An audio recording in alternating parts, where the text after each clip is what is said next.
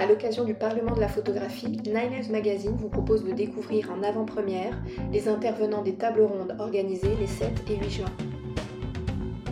Aujourd'hui, entretien avec Sylvie Faudor, directrice générale du CEPIC, et Marianne Ferrifal, directrice de l'ADAGP à l'occasion de la table ronde sur les enjeux de la photographie sur Internet.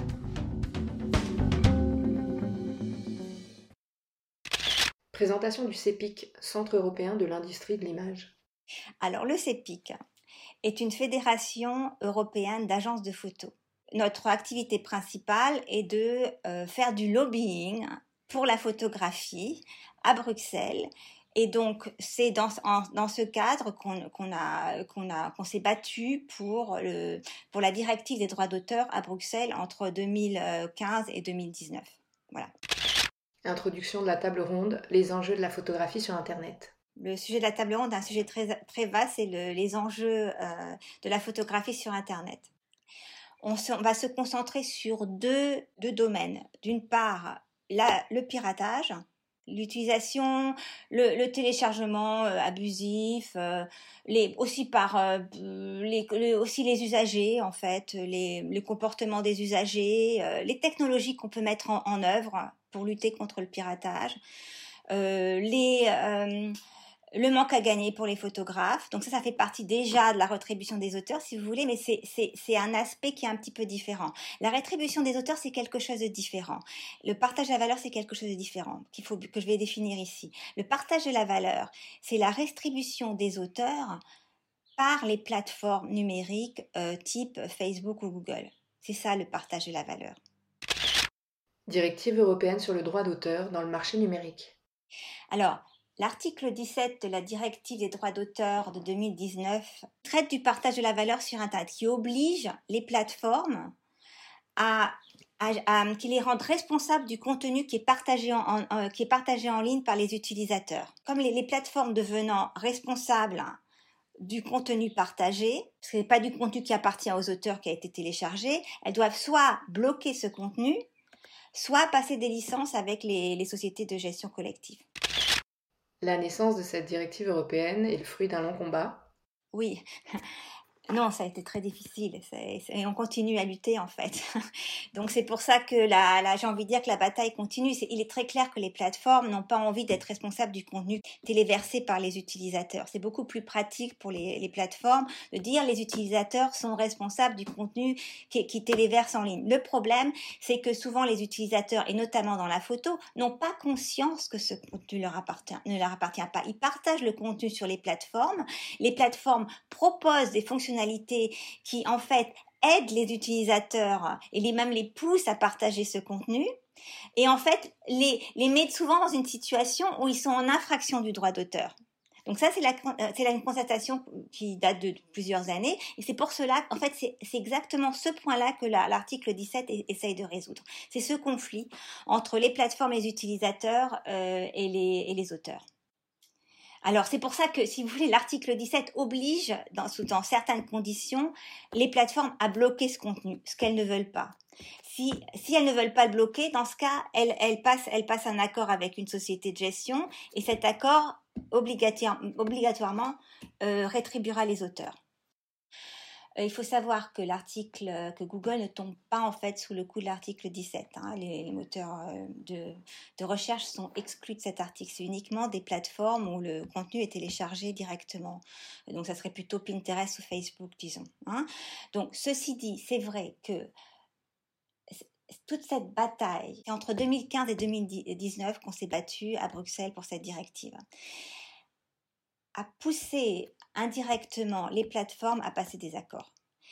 il, est, plus dans l'intérêt des plateformes numériques de passer un accord sur des termes qu'elles définissent elles-mêmes que d'être obligées par le législateur de les mettre en œuvre d'une manière qui ne va pas nécessairement leur correspondre. Voilà.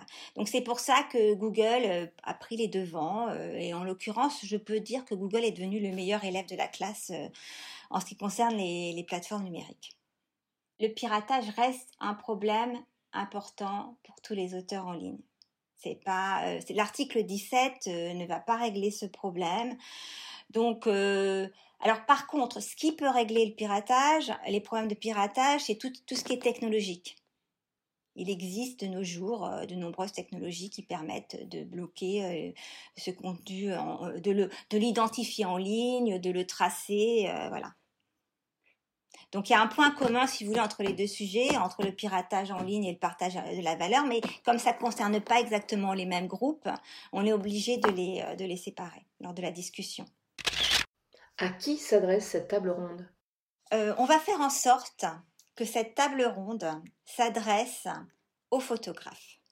C'est-à-dire que c'est eux les premiers qui sont intéressés par les deux sujets en question, par le piratage et par le partage de la valeur.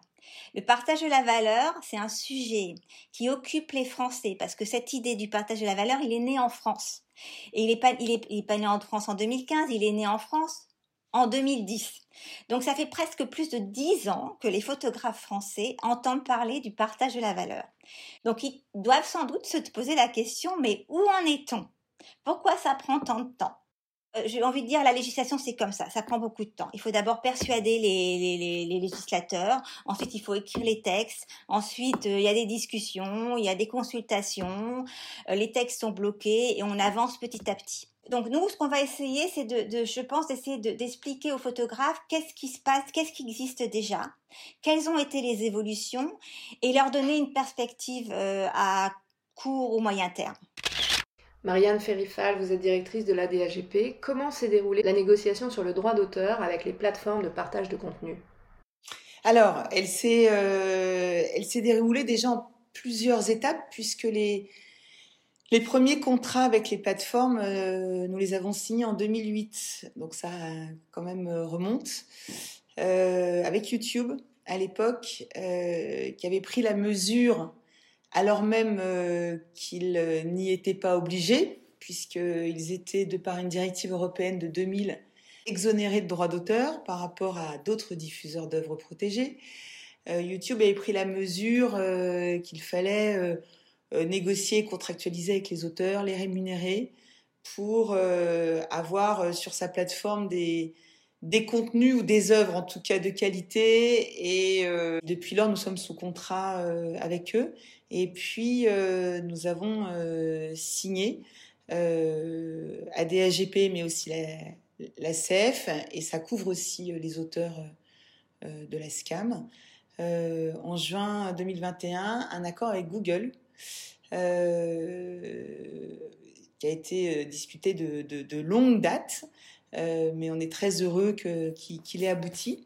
Et nous sommes à l'heure actuelle en train de discuter, sous l'empire de la directive d'avril 2019, qui réforme la fameuse directive de 2000 qui exonérait de droits d'auteur les plateformes. La directive de 2019 vient tout à fait changer les choses de ce point de vue.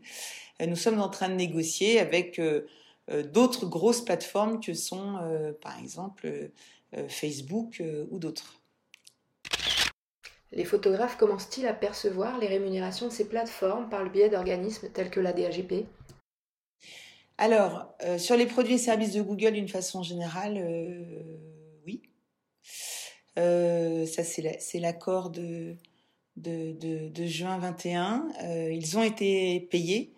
Euh, en fin d'année 2021 euh, pour, euh, pour l'immense partie des, droits et pour partie ce sera en, en mai là de cette année puisque il faut quand même à partir du moment où on parle de licence d'utilisation avoir une année complète de diffusion d'œuvres pour pouvoir avoir la documentation qui permet de répartir. Donc on, ne pouvait pas répartir avant la fin de l'année pour une partie des droits. Euh, et donc ça va être fait là, euh, en tout cas pour les auteurs de la DAGP, à la, à session des paiements de, mai-juin. Mais l'immense autre partie a été payée en, novembre-décembre puisque euh, nous avions reçu les sommes quelques, quelques jours, quelques semaines avant. Enfin, c'est vraiment deux très belles nouvelles, à la fois ce contrat-là qu'on a, qu'on a obtenu en juin 21 et la directive de 2019 qui nous permet euh, de négocier avec euh, les autres plateformes et notamment euh, Facebook et Instagram. C'est quand même sur ces trois dernières années c'est très court, surtout avec la crise Covid. vraiment des super belles avancées pour rémunérer les auteurs du fait des diffusions numériques de leurs œuvres. C'est vraiment, c'est très prometteur pour eux. On sait bien que c'est c'est pas ça qui va tout résoudre vu la grande précarité de, des professions artistiques et notamment euh, des photographes euh, à l'heure actuelle. Mais euh, ça contribue en tout cas à apporter un début de, un début de solution. ça apporte sa petite pierre. Voilà.